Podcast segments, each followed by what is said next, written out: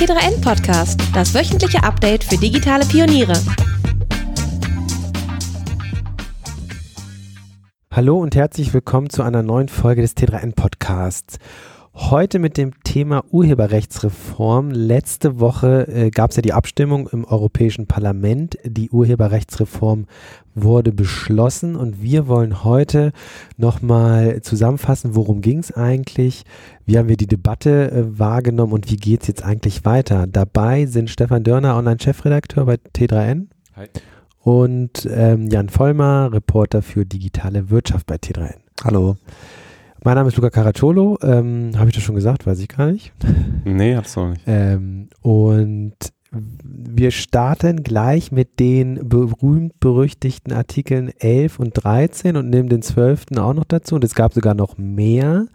Und es ist so, dass diese Artikel mittlerweile sich sogar verschoben haben und jetzt, glaube ich, Artikel 15, 16, 17 sind. Ähm, genau. Habt ihr das eigentlich verstanden, warum es jetzt schon wieder, warum die Artikel äh, mm, andere Das hatte Julia Reda auf Twitter erklärt, aber ich habe die Erklärung wieder vergessen. Also es gab ja das Gerücht, dass das gemacht wurde, um sozusagen den Protesten Wind aus den Segeln zu nehmen, damit sie nicht mehr dieses Schlagwort Artikel 13 haben. Aber das ist nicht der Grund. Ich habe aber ehrlich gesagt, es war was vom eine Formsache. Ich habe es leider ja, vergessen. Ja. Es ging um Übersetzung oder sowas. Das nee, ich glaube, sie haben äh, diese Absätze, die da drin waren, zum Teil in neue Artikel gegossen in den Artikeln davor und so haben sich irgendwie mehr Artikel. Aber wir wissen es nicht. Ähm, egal, die Sache bleibt die gleiche. Ähm, und es wurde im Vorfeld ja insbesondere über Artikel 11 und 13 diskutiert. Genau, wir erklären vielleicht ganz kurz, wir bleiben jetzt bei den alten Bezeichnungen, weil das einfach die etabliert in der Diskussion sind und gehen nicht auf die neuen äh, 15, 16, 17 über. Genau, wir sprechen von 11 und 13 und 12 nehmen wir noch dazu. Ähm, Stefan, magst du das mal ganz kurz nochmal zusammenfassen, was die drei Artikel besagen? Ja, also das sind die drei entscheidenden Artikel, die wirklich was ändern im EU-Urheberrecht, würde ich sagen. Also der ähm, Artikel 11 ähm, ist ähm, äh, Mensch, kurz. Leistungsschutzrecht? Achso, genau, das, genau. Das Leistungsschutzrecht, das wir schon in Deutschland haben, sozusagen auf europäischer Ebene. Ähm, da geht es ja darum, dass die Verlage ähm, im Grunde einen Kuchen abhaben wollen von Google. Also ist wirklich ein, Lex Google, was natürlich wie jedes Gesetz nicht auf Google spezifisch zu, zugeschnitten sein kann, weil das einfach mit dem Rechtsstaat, äh, Rechtsstaatsprinzip nicht vereinbar ist. Das heißt, wir werden hier ein Gesetz haben, was, äh, wie auch schon das deutsche Leistungsschutzrecht, einfach sehr viele Kollateralschäden wahrscheinlich mit sich bringt. In, äh, das deutsche Leistungsschutzrecht ist gescheitert, kann man sagen. Also Google hat sich eine Pauschallizenz einräumen lassen von den Verlagen, weil sie vorher einfach gesagt haben, bei den Verlagen, die das nicht unterschreiben, dass wir diese Snippets umsonst nutzen können, die, da werden die Snippets einfach nicht angezeigt. Das haben ja einige Verlage dann ähm, eben trotzdem nicht unterschrieben. Anfangs dann ist ja Google Traffic eingebrochen und haben sie das eben äh, doch zugelassen. Und dieses Leistungsschutzrecht mehr oder weniger äh, in noch strengerer Form tatsächlich soll jetzt auf europäischer Ebene ausgerollt werden. Ähm, da ist sogar so eine Art Lizenzpflicht, äh, glaube ich, mit, mit äh, ähm, drin, die aber auch wahrscheinlich vor sämtlichen Gerichten nicht standhalten wird, würde ich mal vermuten, weil das kann es eigentlich keinen Unternehmen dazu zwingen, irgendwelche Verträge einzugehen. Äh, das ist, widerspricht einfach so unserem, unserem Marktwirtschaftsprinzip. Mhm. Ähm, ja, also das ist, das ist das, der Artikel 11. Artikel 12 ist ähm, im Grunde auch ein, ja, klarer Lobbyerfolg der Verlage. Ähm, es gab vor Gericht in Deutschland ähm, freie Autoren, die erwirkt haben, dass ähm, die Urheberrechtsabgabe, die gezahlt wird, jeder, der ein Smartphone kauft, der einen Kopierer kauft, der einen Computer kauft, kauft, ähm, der bezahlt so eine Urheberrechtsabgabe im Falle von einem iMac zum Beispiel, ich habe mir gerade eingekauft, waren es glaube ich 23 Euro, die ich da bezahlt habe, obendrauf. Dieses Geld wird umgelegt, das macht in Deutschland die VG Wort, ähm, die das Geld an äh, Autoren, Journalisten und so weiter, alle, die die Texte produzieren, äh, auf professioneller äh, Basis äh, verteilt. Und da war es ganz lange üblich, dass dann die Hälfte dieses Geldes an die Verlage geht und die andere Hälfte an die Autoren. Und äh, die ähm, Kläger vor Gericht haben argumentiert, dass es ja eigentlich eine, eine Abgabe für die Urheber sein soll und nicht für die Verlage, für die die ähm, sozusagen ähm, die Texte verbreiten und haben Recht bekommen vor Gericht. Und deswegen musste die VG Wort ganz viel Geld äh, sozusagen von den Verlagen zurückfordern und an die Autoren umleiten und das soll jetzt über den Gesetzesweg sozusagen verhindert werden. Also mit dem, mit dem Artikel 12 sollen die Verlage wieder die Hälfte des ähm, Geldes bekommen. Ähm, das ist auch der Grund, warum die Verlage jetzt so stark hinter dieser EU-Urheberrechtsreform ähm, standen und das, was man teilweise auch in der Berichterstattung dann irgendwie gemerkt hab, hat, vielleicht äh, bei einem oder anderen Medium, dass da sehr stark für getrommelt wurde.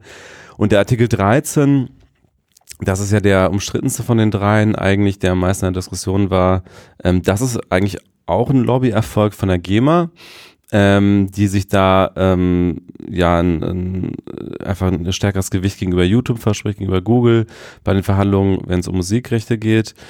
Ähm, der Artikel 13 wird wahrscheinlich auch am tiefgreifendsten etwas ändern, am, da, wie das Internet funktioniert. Und zwar ist es einfach so, dass das Haftungsprinzip, das Haftungsprivileg abgeschafft wird. Also es war bisher so, dass eine Plattform zunächst einmal, wenn sie ähm, Inhalte von Dritten äh, ähm, hostet, also äh, beispielsweise YouTube, aber eben auch jede andere Plattform im Internet, die die User-Generated Content hat, also im Grunde das ganze Web 2.0, wie man es mal vor 10 oder 15 Jahren genannt hat, ähm, dass sie erstmal, solange sie keine Kenntnis hat davon, dass eine Rechtsverletzung stattgefunden hat, nichts tun muss, sondern erst in dem Moment aktiv werden muss, wenn sie über diese Rechtsverletzung aufgeklärt wird. Da, dieses Prinzip hat im Grunde eigentlich das Internet erstmal ermöglicht, weil, oder zumindest User-Generated Content, weil ansonsten müsste ich ja vorzensieren als Plattform. Alles, was irgendwie hochgeladen wird, müsste ich mir irgendwie erst sichten und äh, schauen, ob das auch wirklich nicht gegen irgendwelche Rechte verletzt, äh, gegen Rechte verstößt. Und mit dem Artikel 13 soll dieses Haftungsprivileg im Prinzip aufgelöst werden. Wie es aber dann am Ende praktisch umgesetzt wird, das ist halt wirklich völlig unklar. Das Wort Upload-Filter steht nicht drin, wie immer wieder die Befürworter äh, betonen, aber es ist praktisch ist kaum, praktisch kaum nicht vermeidbar. realisierbar ja. ohne, ohne Upload-Filter. Also ohne den Inhalt vorab zu filtern und was das bedeutet oder wo da die größte Befürchtung ist, da kommen wir äh, später noch drauf. Aber das ist grob ähm, der Kern der Urheberrechtsreform. Da gibt es natürlich noch ein paar mehr Artikel, aber das ist so durchgekommen mit einer Mehrheit von, ich glaube, rund 30, 40 Stimmen. Also es war dann doch knapper als gedacht. Also es gab zwei Abstimmungen. Ne? Es gab einmal die Abstimmung, ob noch Änderungen. Genau, das kam. Das war sehr durch. knapp. Es ging aber nicht durch. Es gab also keine ja, Änderung. Genau. Weil angeblich sich auch einige verwählt hatten von den Abgeordneten. Ja. Also wenn alle so, wie sie jetzt hinterher gesagt haben, wie sie gerne hätten abstimmen wollen, abgestimmt hätten, dann hätte es noch Änderungen gegeben. Ja. Äh, aber am Ende wurde es dann angenommen, ja. Genau. Und ähm, wir wollen auch mal ein bisschen drüber sprechen, wie wir die Debatte wahrgenommen haben. Jan, du warst äh, auf der letzten Demo am 23. März, als, glaube ich, europaweit, vor allem in Deutschland, also da waren die Proteste am stärksten, junge Menschen auf die Straße gegangen sind, um gegen das Urheberrecht zu demonstrieren, beziehungsweise über die Reform. Wie war denn so dein Eindruck? Äh, wie war die Stimmung dort? Ja, ich war da, ähm, an einem Freitag war das, in Berlin. Es war äh, erstaunlich gutes Wetter, was die ganze Sache noch befördert haben könnte. Und ich war da zusammen mit ein paar YouTubern unterwegs und ähm, das war eine ziemlich spannende Erfahrung, weil das ähm, auch ein, ähm, eine Szene war, die mir vorher nicht so geläufig war und ähm, die auch ähm, wo in sich eigentlich alle, alle kannten mehr oder weniger, also jetzt nicht unbedingt die Demonstranten sich gegenseitig, aber ich war mit ein paar, äh, ein paar YouTubern unterwegs, die sich äh, Space Frogs nennen und die da auch wirklich alle kannten. Und äh, man hat nochmal gemerkt, wie, ähm, wie sich da quasi ähm, ein eigenes Medium dieser Jugend sozusagen entwickelt hat, hat und auf welches Unverständnis dann eben dieses Medium und diese Szene ähm, auf die äh, europäische Gesetzgebung äh, reagiert hat gewissermaßen. Und äh, du hast es auch so, so witzig beschrieben. Ähm, äh, da kamen ständig irgendwelche Leute an und haben die YouTuber angehimmelt oder immer gesagt, hey, du bist doch der und der und äh, ja. das ist auch sehr, sehr oft wahr, also eigentlich die ganze Zeit. Ja, das war, also ich, ähm, wir hatten uns da, ähm, ich habe mich mit diesen YouTubern um, ich glaube, äh, eine halbe Stunde bevor die Demo losgehen sollte, getroffen und mir ist dann aufgefallen, dass schon in dieser halben Stunde, bevor es eigentlich losging, schon drei äh, drei Teenie-Gruppen nach Selfies gefragt hatten. Ja. Und das halt bei Leuten, die ich halt, ich wusste gar nicht, dass es die gibt vorher. Ja. Also nicht diese Person oder diese, diesen Kanal. Ähm, also die haben eine ungeheure Präsenz auf der einen Seite, aber auf der anderen Seite war es auch nicht so, dass die als die Anführer da wahrgenommen worden oder sowas, sondern keiner von denen hat irgendwie eine Rede gehalten oder so, sondern die sind da eben einfach mitgelaufen. Die waren prominente Gäste des Ganzen, aber ähm, haben auch, also ich meine, die Tatsache, dass die YouTuber dafür getrommelt haben, hat ganz erheblich dazu beigetragen, dass, äh, dass die Leute auf die Straße gegangen sind und dass das Thema auch so publik geworden ist und so große äh, Aufmerksamkeit erfahren hat. Aber sie wurden nicht als die, die Macher da äh, gesehen. Und was ich spannend fand vor allen Dingen war, dass, dass eben die Leute, die man da auf der Straße gesehen hat, also man hat es an den Schildern erkannt, da waren dann Axel Voss war nicht nur im Internet ein großes Meme, auch auf den, auf der Demo war ein großes Meme und dass dann, dass da einfach dieses, dieses wahnsinnige Unverständnis herrscht, dass halt dann an irgendwelche älteren Herren in, in Anzügen über Dinge entscheiden, die dann tatsächlich auch in die Lebenswelt äh, von äh, diesen jungen Menschen reinreichen. Und das war, glaube ich, auch so fast schon Novum. Also viele, mit denen ich gesprochen habe, haben gesagt, sie wären zum ersten Mal überhaupt auf einer Demo gewesen. Und äh, ich weiß nicht, ob sie sich vorher nicht von Politik berührt gefühlt haben, aber zumindest nicht so, dass sie gedacht hätten, sie müssten auch auf die Straße gehen. Dann. Aber viele, das hast du auch geschildert, ähm, hatten schon ein sehr differenziertes, äh, differenziertes Meinungsbild, oder? Absolut, ja, absolut. Also ich war auch bei der Beschäftigung mit dem ganzen Thema erstaunt, dass es auf YouTube so ein relativ differenziertes Bild dazu gab. Es gab so ein nach der ersten Panik, äh, wo gesagt worden ist, also nachdem äh, Susan Wojcicki heißt die, glaube ich, die ähm, YouTube-Chefin, ne? YouTube-Chefin, genau. Mhm. Nachdem die sich äh, an in einem Blogpost äh, gewarnt davor hatte, dass, äh, dass das YouTube bedroht sei, gab es erst so eine Welle der äh, der, ähm, der Videos, die hießen, mein Kanal wird abgeschaltet. Und das ist schon ein paar Monate her und das war relativ undifferenziert. Aber der, der Clickbait äh, der YouTube-Szene. Ja. ja, genau. Und das war so die erste Welle. Und danach kam dann ähm, eine zweite Welle von, von Erklärvideos, wo, wo es relativ differenziert angegangen worden ist. Also 30, 40 Minuten alles auseinandergenommen mit ähm, Live-Interviews von verschiedenen Politikern.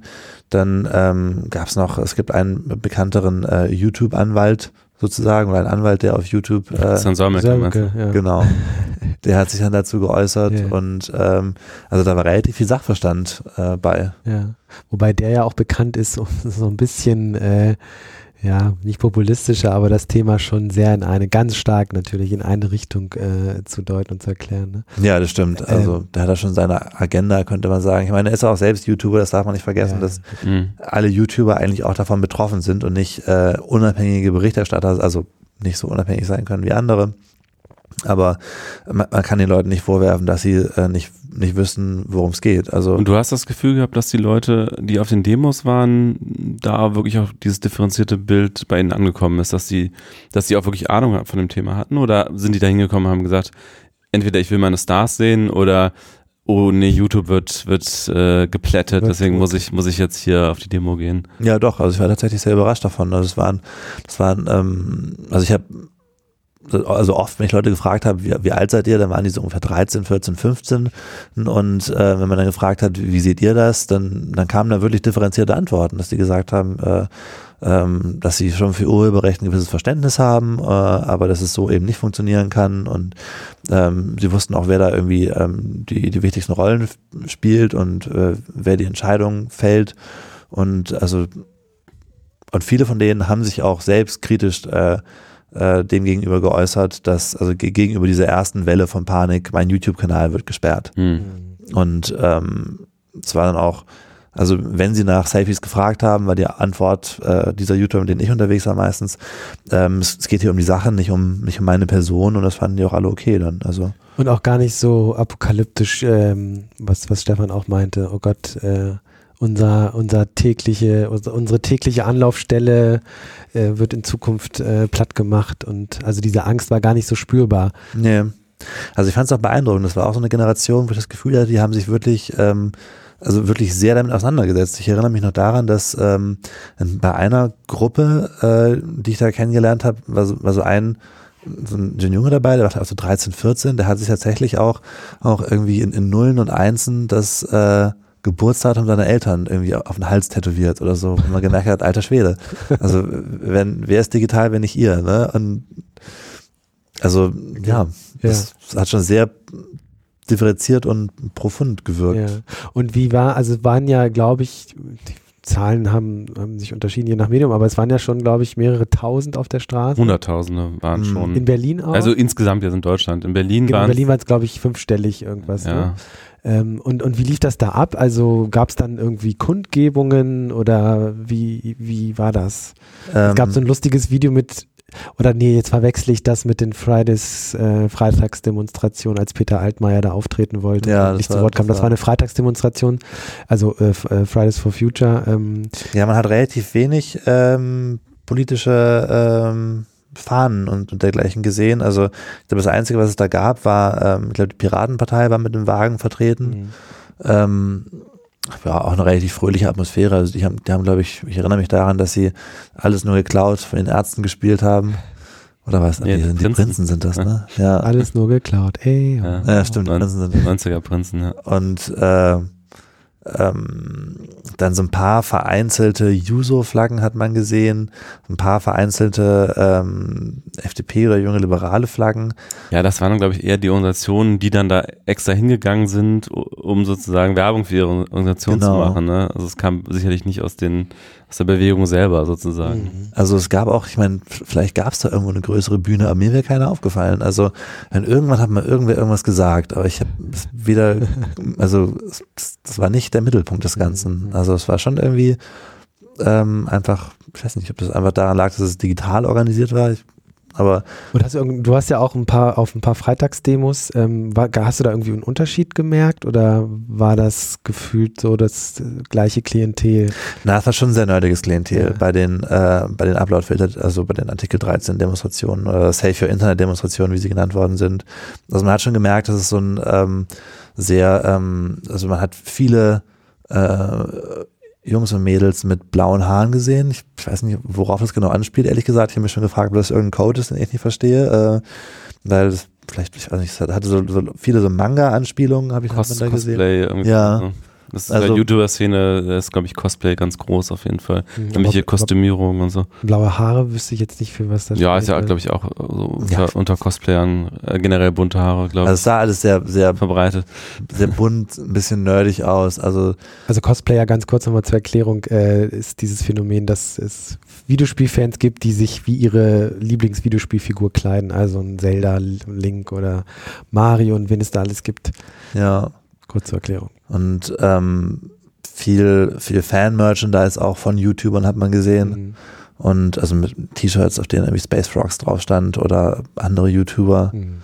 Das war, ähm, ja, also man hat, also ja, es ist schwer zu beschreiben irgendwie. Es war so, also ich will jetzt nicht sagen, alles so nur Nerds, aber also ja, man hat schon gemerkt, dass es Leute sind, die also einen großen Teil ihrer Zeit im Internet verbringen.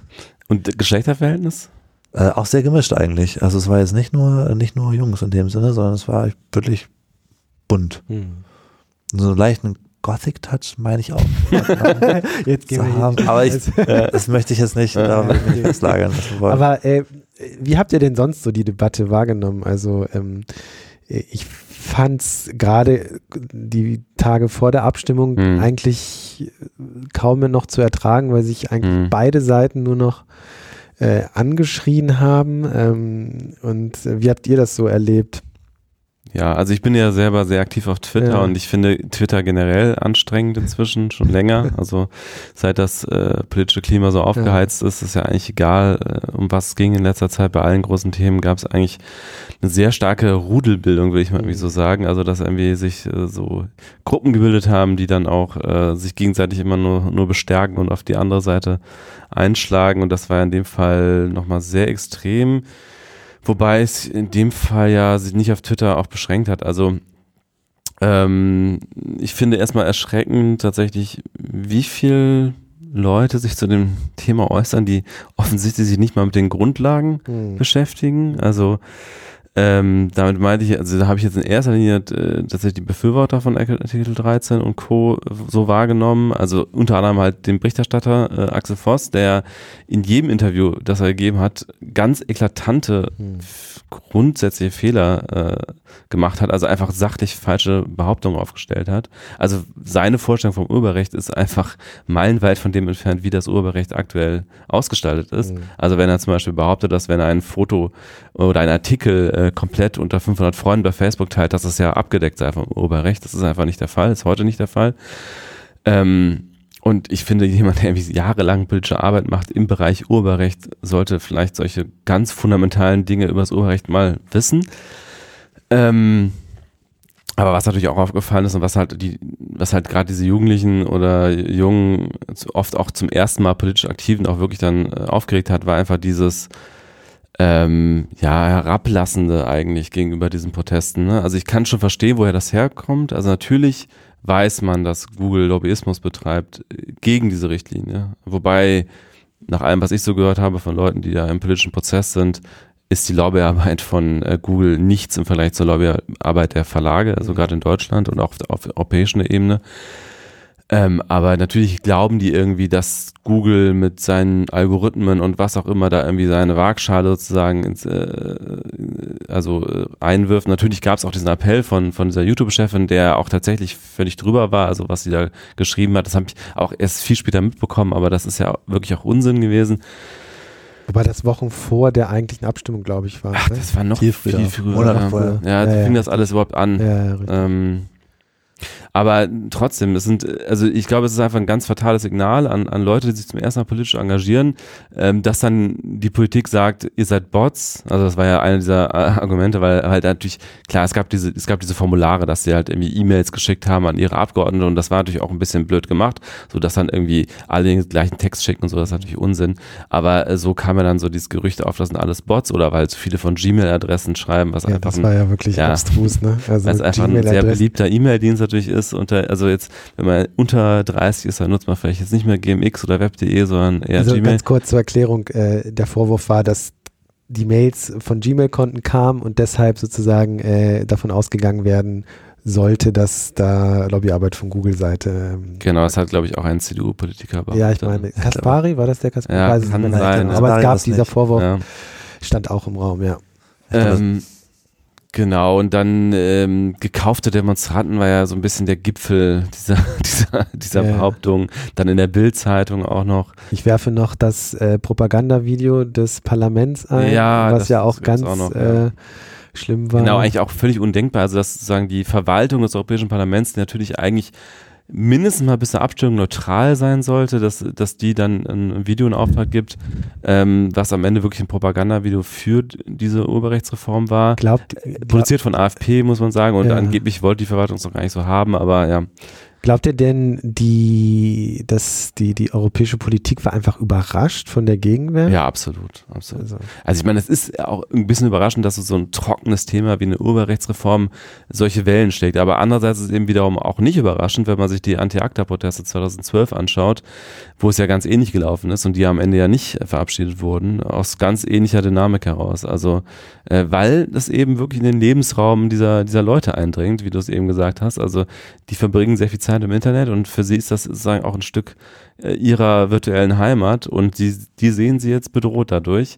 Ähm, wie berechtigt die Ängste sind, darüber kann man diskutieren, aber ähm, es ist, aus meiner Sicht war es nicht überraschend, aber ich verstehe schon, warum es über, für viele europäische Mhm. Politiker überraschend war. Ja.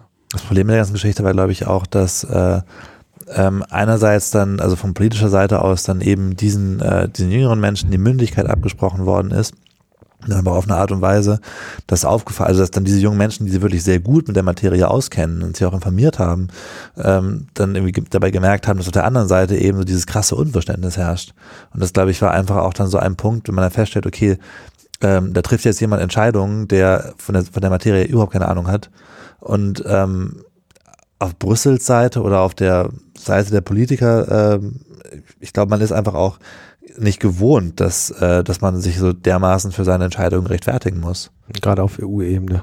ja Ich glaube, die denken, ich meine, die haben natürlich auch zwei Jahre durchgeht. sozusagen, das hat ja auch immer Axel Voss gesagt, wir haben zwei Jahre daran gearbeitet und so. Mhm. Und es hat irgendwie ganz lange keinen interessiert. Und dann kocht das so hoch. Ne? Das ist natürlich klar aus, der, aus dieser Perspektive, so nach dem Motto, wir haben uns hier zwei Jahre damit beschäftigt, wir waren eigentlich immer sicher, dass es durchkommt. Und auf einmal wird das irgendwie hier so ein Riesenthema und diese Riesenproteste und jetzt lass uns doch mal bitte in Ruhe damit. Wir haben jetzt irgendwie zwei Jahre hier gearbeitet bezahlt. Wir wollen nicht, dass es alles umsonst ist sozusagen.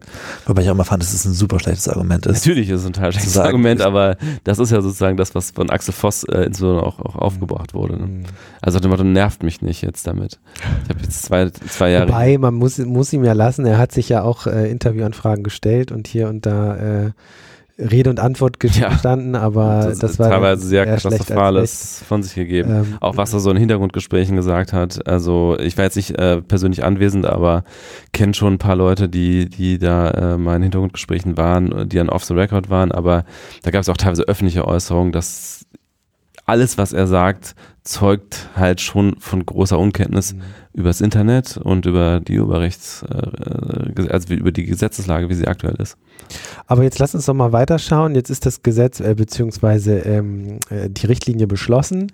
Äh, es heißt jetzt, dass die Nationalstaaten innerhalb von zwei Jahren diese Richtlinie in ein nationales Gesetz äh, verwandeln müssen. Ähm, am 15. April kommt nochmal der Ministerrat zusammen. Ursprünglich war es der 9. April. Ähm, da hätten dann die Justizminister der EU äh, dem, was aber ein rein formaler Prozess ist, äh, der Abstimmung des Parlaments nochmal zustimmen müssen. Das passiert jetzt am 15. mit den Agrarministern lustigerweise. Daran sieht man, äh, dass es eigentlich wirklich nur Formsache ist.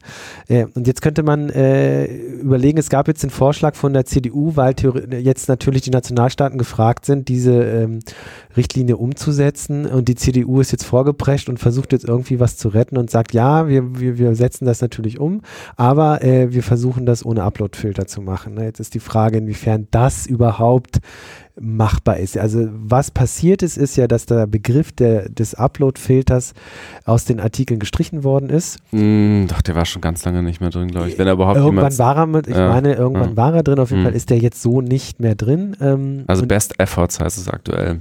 Also wir müssen Best Efforts unternehmen, das zu unterbinden. Ja, und, und realisierbar ist das angesichts der Masse an beispielsweise Videos, die minütlich auf YouTube hochgeladen werden. Ich glaube, es sind 400 Stunden in, in der Minute. Das kann halt kein Mensch überblicken, ähm, dass dann ents entsprechend automatisierte Systeme zum Einsatz kommen und das sind dann Upload-Filter.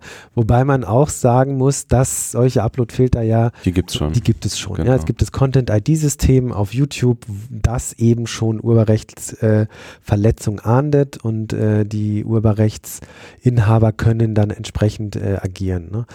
Upload-Filter würde jetzt für alles sozusagen vorab bedeuten, äh, das hatten wir gerade schon, eine Filterung der Inhalte auf Urheberrechtsverletzung hin. Jetzt der Vorschlag der CDU, ist das irgendwie praktikabel oder wie stellen die sich das denn vor, bitte? Also dieser Vorschlag, der ist ja eigentlich schon wieder abgeräumt. Also eigentlich brauchen wir fast gar nicht darüber reden, weil es, äh, der war von vornherein, glaube ich, eine Nebelkerze. Also Na, es, im Koalitionsvertrag steht halt äh, Uploadfilter verhindern. Genau, Uploadfilter verhindern. Also Ja. Koalitionsvertrag zwischen CDU, CSU und SPD. Ja. Ähm, da steht das drin und jetzt versuchen sie das ver vermutlich irgendwie aufzugreifen. Nee, aber sie haben jetzt auch schon wieder gesagt, dass es wird nicht möglich sein. Ähm, also das war zwischendurch, also vor der Abstimmung war das sozusagen ein Vorschlag über die nationale Regelung, das dann wieder sozusagen einzukassieren, die Uploadfilter durch die Hintertür. Und die Idee war im Grunde, ähm, dass wenn etwas hochgeladen wird, was urheberrechtliche ähm, ähm, ja, äh, Werke äh, beinhaltet, die lizenziert werden müssen, dass in dem Fall es erstmal online bleibt und dass dann der Rechteinhaber aktiv benachrichtigt wird und dann entscheiden muss, entweder ich gebe eine pauschal äh, Gratis-Lizenz oder ich lasse es löschen oder ich äh, will über den Preis verhandeln. Und das ist natürlich an vielen Stellen problematisch. Also erstmal ist die Frage, das wäre ja sehr, sehr kleinteilig. Also ich weiß nicht, wie, wie soll das funktionieren, dass es irgendwie äh, in jedem einzelnen Rechtsverstoß sozusagen dann ein Rechteinhaber irgendwie entscheiden muss. Das wäre wäre purer Spam bei einer Plattform wie YouTube. Ähm, aber es wäre auch äh, verfassungsrechtlich und juristisch extrem schwierig. Also man müsste da eine weitere Schranke fürs Urheberrecht ein, äh, einfügen. Äh, das wäre eine weitere nationale Ausnahme. Das würde sozusagen völlig dem entgegenlaufen, was ja ursprünglich der Plan der ganzen Richtlinie war, nämlich eine Vereinheitlichung und eine Harmonisierung des Urheberrechts in der EU. Und ähm, es wäre halt auch wirklich fraglich, ob so eine weitgehende Schranke des Urheberrechts überhaupt verfassungsrechtlich möglich ist. Also dass ein Urheber, also man kann ja auf seine Urheberrechte sowieso gar nicht verzichten, ähm, nach, nach dem deutschen Urheberrecht, ähm, das ist ja ein unveräußerliches Recht, aber dass da, dass da ein Urheberrecht, dass da ein Urheber für eine Zeitspanne einfach sagen kann, ähm, ja, ist egal, lassen wir erstmal online und dann erstmal verhandeln. Also das, das ist, ähm, das wäre sozusagen so eine Pauschalausnahme fürs Urheberrecht, die juristisch wirklich schwer auch ähm, vor Gerichten wahrscheinlich Bestand hätte. Mhm. Und letztlich haben schon bei dem Vorschlag viele Juristen gesagt, das ist eigentlich nicht umsetzbar und jetzt sagt die CDU selber, also mhm. diese, diese Ausnahme wird nicht kommen. Ja. Also mein Eindruck war, dass vor allen Dingen auch versucht worden ist, Schadensbegrenzung zu betreiben seitens der CDU. Also wenn irgendwann kurz nach der Abstimmung im EU-Parlament scheint äh, dort aufgefallen zu sein, was da für ein Schaden angerichtet worden ist. Und man will ja wirklich nicht als Partei die ohnehin schon kein leichtes Spiel mit jungen Generationen hat, dass dann eben diese jungen Generationen noch durch die Straßen Berlins ziehen und nie mehr äh, CDU skandieren. Oder twittern oder Instagram. Ja, also der Hashtag nie wieder CDU ist ja quasi mittlerweile äh, ja bekannt und wird geteilt und äh, ja, hat die SPD auch in gewissermaßen Glück gehabt bei der mhm. ganzen Geschichte. Ja, ja. In der Tat, ja. Wobei es da auch ein lustiges Bandenspiel gab, was mir irgendwann kurz danach noch aufgefallen ist. Es gab dann Wobei diesen, ganz kurz ja. zur SPD fällt mir tatsächlich noch ein, dass die ja im ähm, äh, Europäischen Parlament äh, die Deutschen, dagegen. Ja, die Deutschen, die Deutschen haben die Deutschen Abgeordneten relativ SPD, äh, einheitlich dagegen gestimmt. Wahrscheinlich auch wirklich unter Eindruck dieser dieser Proteste. Und es gab diese Proteste ja übrigens in anderen europäischen Ländern in viel, viel kleinerem Ausmaß mhm. nur. Also es also war. Deutschland war schon der Kern ja. der, der, der ja. Protestaktion, das stimmt, ja. Okay, wie, wie geht es jetzt weiter? Also irgendwann wird ein Gesetz kommen innerhalb der kommenden zwei Jahre. Jetzt können wir noch mal kurz äh, unseren Ausblick ähm, äh, abgeben oder was, was wir glauben. Also äh, was passiert jetzt? Ne? Also das Internet geht nicht kaputt. Äh, wir brauchen YouTube nicht ausschalten. Ähm, das wird alles noch geben. Aber die Gefahr ist natürlich, und das ist ja einer der Hauptargumente der, der Kritiker der Urheberrechtsreform, dass es äh, zu einer Art Overblocking kommen könnte. Mhm. Also das heißt, dass Plattformen vorab schon so viel filtern, äh, dass ja bestimmte neue kulturelle Formen einfach sofort nicht mehr existieren können. Also seien es sowas wie Memes oder irgendwelche anderen Geschichten. Ähm, das andere könnte sein, so schlimm ist es am Ende gar nicht, wie man vielleicht glaubt, weil wir haben so dieses Beispiel des Game Streamings im Vorgespräch gehabt. Äh, da ist es relativ klar, dass, dass die Publisher, also wenn, wenn jetzt ein YouTuber ein Spiel streamt, ähm, natürlich ein Interesse daran hat, dass dieses Spiel auch gestreamt wird, bis auf Nintendo, die sind da immer so ein bisschen eigen, die wollen das nicht, deswegen gibt es auch keine Nintendo-Streams, ähm, aber von allen anderen großen Titeln gibt es ja Streams und das ist auch ganz im Sinne der Publisher. Das ist mhm. jetzt ein Beispiel. Es gibt natürlich auch viele andere Beispiele. Wie ist denn, wie ist denn eure Einschätzung so? Es wird alles schlimm ja, oder? Es wird, es wird schon schwierig. Es wird, also gerade für, für kleinere Plattformen wird es, glaube ich, schon schwierig. Diese Ausnahmen, die, die in diesem ähm, in der EU-Urheberrechtsreform in der Richtlinie drinstehen, sind ja wirklich relativ gering. Also zum Beispiel gibt es Ausnahmen für Startups, aber nicht, wenn sie älter als drei Jahre sind. Und es gibt ja massenhaft kleine Unternehmen, die älter als drei Jahre sind. Also auch nach drei Jahren ist ja nicht jedes Unternehmen dann irgendwie ein großer Player. Und ich glaube, die Tendenz, gerade auch für viele kleine Plattformen, wird schon einfach sein, dass, dass sie einfach ganz wenig nur noch zulassen.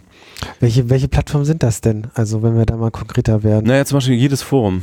Also jedes Forum äh, kann ja auch dazu genutzt werden, urheberrechtlich geschützte Dinge zu posten. Also heißt das, wenn ich im Forum ein, ich meine, jetzt wird es schwierig, da begeben wir uns auch ein bisschen auf, wir sind ja keine Juristen, äh, mhm. auf, auf Glatteis, aber mal ganz kurz durchgespielt, wenn jemand im Forum ein YouTube-Video hochlädt, was auch als YouTube-Video gekennzeichnet ist. Aber da kommen wir wieder in eine ganz ja. andere rechtliche Debatte, nämlich ja. die Frage, wo ist es jetzt, wo ist es gehostet, ist es mhm. embedded, da gibt es verschiedene Urteile. Das, also generell ist ähm, dieses ganze Thema Urheberrecht im Internet auch äh, noch nicht so richtig klar äh, überall auf BGA-Ebene entschieden. Also ähm, gerade zu dem Thema ist ein Plattform haftbar, wenn das eigentlich woanders gehostet ist und nur eingebettet mhm. wurde, gibt es auch unterschiedliche Urteile zum Beispiel. Ja, Aber das ist wieder eine andere Frage. Mhm. Ähm, äh, grundsätzlich, also vielleicht müssen wir ein bisschen grundsätzlicher werden, was so das Urheberrecht und das Internet angeht.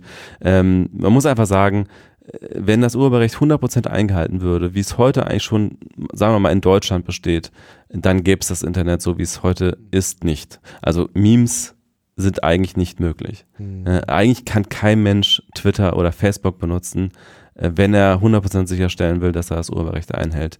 Denn wenn ich zum Beispiel ein äh, Foto like bei Facebook, trage ich da automatisch auch zur Verbreitung mit bei, weil das einfach meinen Freunden wieder äh, ausgespielt weil wird. Weil der Algorithmus steigt, wenn genau. es mehr Likes hat. Okay, aber ich das kann natürlich rein theoretisch einfach nur sagen, was, wie es mir gerade geht. Genau, genau. Also wenn ich 100% eigene Inhalte sozusagen ja. nur teilen würde, nie irgendwelche Fotos verbreiten würde, nie irgendwelche anderen Texte verbreiten würde, dann ginge das. Aber so nutzen wir alle Twitter und Facebook. nicht. Genau, also Beispiel wäre, ich mache ein Bild, ja, selbst, ja. und dann jemand anderes retweetet das, also hat er ja eigentlich, Ja, das verbreitet das, Ja, das aber, Beispiel wäre schon ein Problem. Ich genau, sage ich ja, genau. Genau, in dem Moment müsste ich eigentlich erstmal gucken, bist du der Urheber dieses Bildes? Hast du mir das Einverständnis gegeben, dieses Bild zu Also, verbreiten? also vor jedem Retweet erstmal das Einverständnis einholen, das, äh, Man kann natürlich sagen, das ist implizit gegeben auf einer Plattform wie Twitter, aber das ist auch wieder ein Entscheid eines Gerichts letztlich.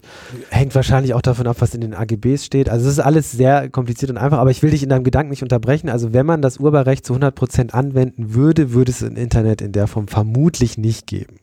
Genau, also wenn es 100% durchgesetzt werden würde. Ja. Und das Problem, was wir eigentlich aktuell haben, ist, dass ähm, es wird natürlich nicht 100% durchgesetzt, weil in ganz vielen Fällen, wo kein Kläger, da kein Richter, ne? also diese ganzen Memes, die werden mehr oder weniger als gemeinfrei gehandelt, weil irgendwer hat sie mal erstellt, aber da ist keiner dahinter, der wirklich guckt, dass sie dann nicht verbreitet werden oder die wollen ja sogar, dass verbreitet wird. Das heißt also, solange da keiner klagt, werden die dann einfach verbreitet.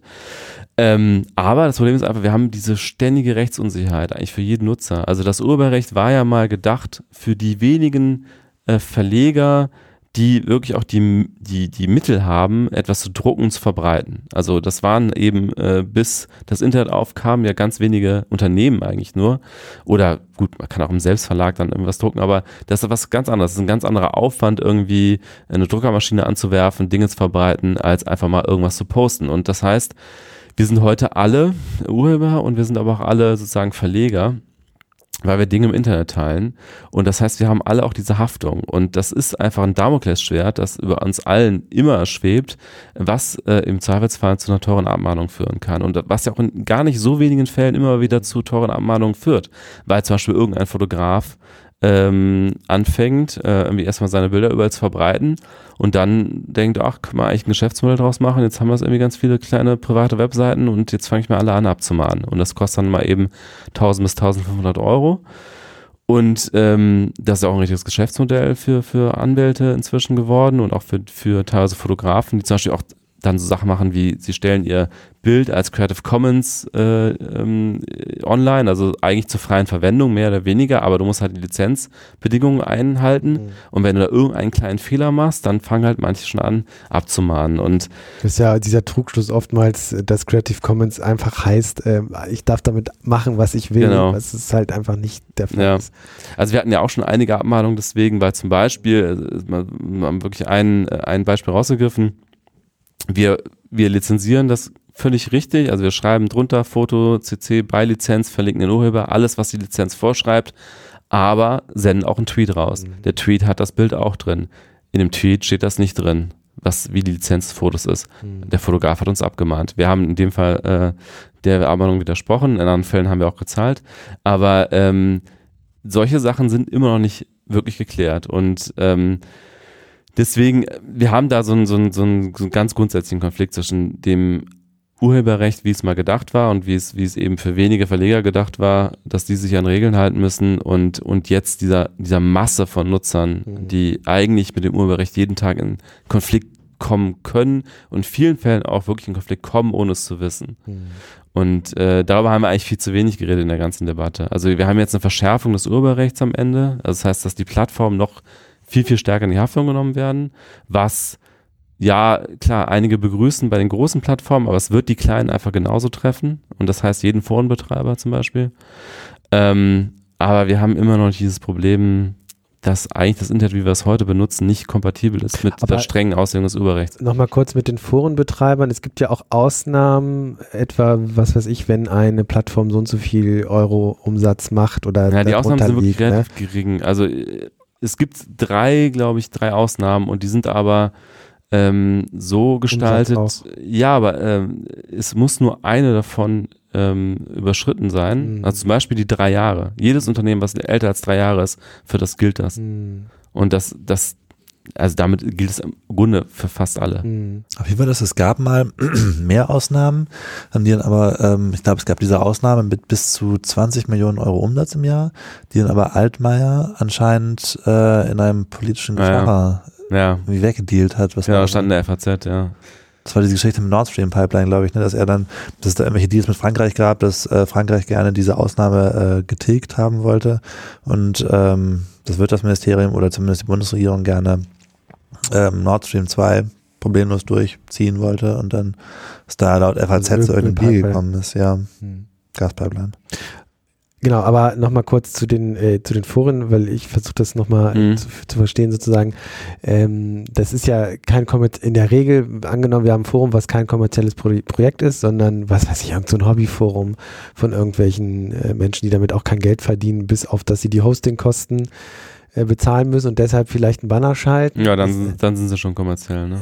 ja, Das heißt halt schon gewerbsmäßig. Das ist Ja. ja auch Impressumspflicht, gab es ja ähnliche Ja, Urteile. Ja, Alles, was sozusagen Ja. ständiges Angebot im Ja. Internet ist, also gewerbsmäßig, Mhm. äh, heißt nicht mal unbedingt Geld verdienen zum Beispiel. Wobei ich mich dann auch frage, wie die Rechtsauslegung ist bei solchen kleinen Plattformen. ob es Klar, tatsächlich es wird auch, es wird auch einfach ganz klar auf Gerichte ankommen, Ja. wie, wie oft bei Gesetzen. Ja. Ne? Also Und- die Interpretation dieser Gesetze. Ja, Aber es macht die Situation insgesamt erstmal nicht einfacher und es wird im, im, im glaube ich, im Schnitt einfach dazu führen, dass mehr, ja, mehr unterbunden wird Mhm. und vieles auch einfach nicht entstehen wird, weil das wirtschaftliche Risiko für einfach zu groß ist. Ne? Man weiß ja auch gar nicht, was alles nicht entsteht. Äh, zum Beispiel aufgrund des Leistungsschutzrechts jetzt, aber eben aufgrund dieses Gesetzes Ja. jetzt.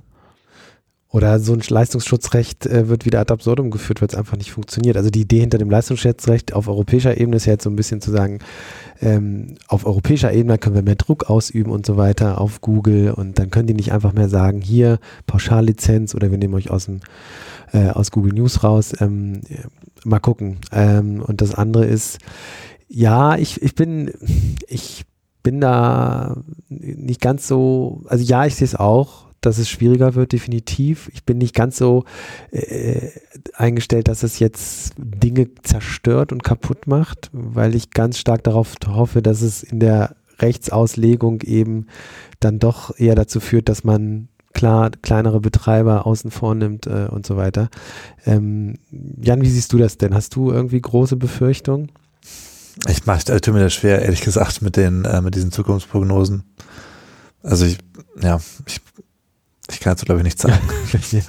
Ist auch schwierig, glaube ich. Ähm, am Ende muss man, glaube ich, sehen, äh, was passiert. Ich, ich denke immer, auch wenn die Gesetze da sehr anders gelagert sind, aber ich denke immer ganz gern zurück an DSGVO und an das Netzwerkdurchsetzungsgesetz vor zwei Jahren, wo der Aufschrei natürlich auch sehr groß war und im Endeffekt danach ja, also nicht so viel passiert ist. Ja, also auch auf DSGVO-Ebene, ähm, da gab es ja auch extreme Debatten kurz bevor, wann war das? 25. Mai 2018, also letztes Jahr, vor gut einem Jahr. Ähm, und man jetzt ähm, zumindest das eine oder andere Positive schon äh, sehen kann, was die DSGVO mit sich gebracht hat. Klar, Urheberrecht ist ganz anders gelagert, ähm, betrifft ganz andere Ja. Bereiche des Internets und auch noch viel alltäglichere. Ähm, Wobei die aber- DSGVO auch etwas äh, herbeigeführt hat, was jetzt auch bei der, ähm, bei der Urheberrechtsreform droht, nämlich so eine Balkanisierung des Internets. Also es gibt jetzt immer noch Artikel regelmäßig, auf die ich klicke, wo dann steht, äh, Nutzer aus der EU sind ausgeschlossen. Also kann aber man das habe ich selten. Hast du Ja? das von ja, das ja, eigentlich also die ganzen Trunk-Medien aus den Ja. USA machen das so. selten. ja. Also es sind eher so Lokalzeitungen, Mhm. Aber in meinem Twitter-Stream kommen die schon, äh, also wenn ich auch vielen Amerikanern folge und so, kommen die schon relativ regelmäßig vor. Und ich habe da keine Lust, jetzt irgendwie ein VPN jedes Mal anzuwerfen Ja, ja, nee, oder das sowas. ist klar, ja, ja. Also- Aber so generell finde ich, hat die DSGVO schon in äh, vielen Bereichen auch durchaus Gutes bewirkt und ähm, jetzt hat man Mark Zuckerberg, der sich plötzlich auf die DSGVO beruft und sagt, das ist ein Gesetz, wonach wir in Zukunft zumindest schauen sollten. Ähm, wie gesagt, Urheberrechtsreform ist anders gelagert. Ich, ich, ich, ich äh, weigere mich aber so ein bisschen jetzt zu apokalyp- apokalyptisch in die Zukunft zu schauen. Also ich habe gerade mal nachgeschaut, die, die Ausnahmeregelungen sind, sind drei Stück, wie gesagt, ne? und die müssen aber wirklich auch alle drei zutreffen, sonst gilt die Ausnahme nicht. Und Kannst du die nochmal vorlesen? ja, das Unternehmen ist weniger als drei Jahre alt, Mhm. also allein das Mhm. ist schon so ein Punkt, wo einfach fast alle rausfallen, weil irgendwann wird dieses Unternehmen älter als drei Jahre. Der Jahresumsatz liegt unter 10 Millionen Euro und die Plattform hat weniger als 5 Millionen Besucher im Monat. Und die müssen alle drei Und die müssen zutreffen. alle drei zutreffen. Also das heißt, auch ein mini kleines Forum, was einfach drei Jahre alt ist oder älter als drei Jahre ist ähm, und 30 Nutzer Und hat. das ist, ja gut, aber das ist natürlich dann schwierig, ja. Also ich kann mir vorstellen, dass es letztendlich bei der Umsetzung auch viel davon abhängt, ähm, wie der politische Wille dann gelagert ist. Also und ich meine, insofern könnte man auch vielleicht noch die, die, die Bilanz ziehen, dass man sagt, ah, da ähm, könnten die Proteste doch auch sehr viel genutzt haben, Mhm. einfach ähm, um diesen politischen Druck aufzubauen, der dann vielleicht dafür sorgt, dass es irgendwie milder ausgestaltet wird oder milder geahndet Mhm. wird. Also, schwieriges Thema, was uns sicherlich noch beschäftigen wird, ähm, spätestens wenn es dann ein nationales Gesetz dazu gibt. Äh, wir bleiben dran, wir sind gespannt. Äh, in diesem Sinne, äh, danke fürs Zuhören, danke an Stefan, danke an Jan und wir hören uns nächste Woche. Bis dahin, ciao. Tschüss. Ciao.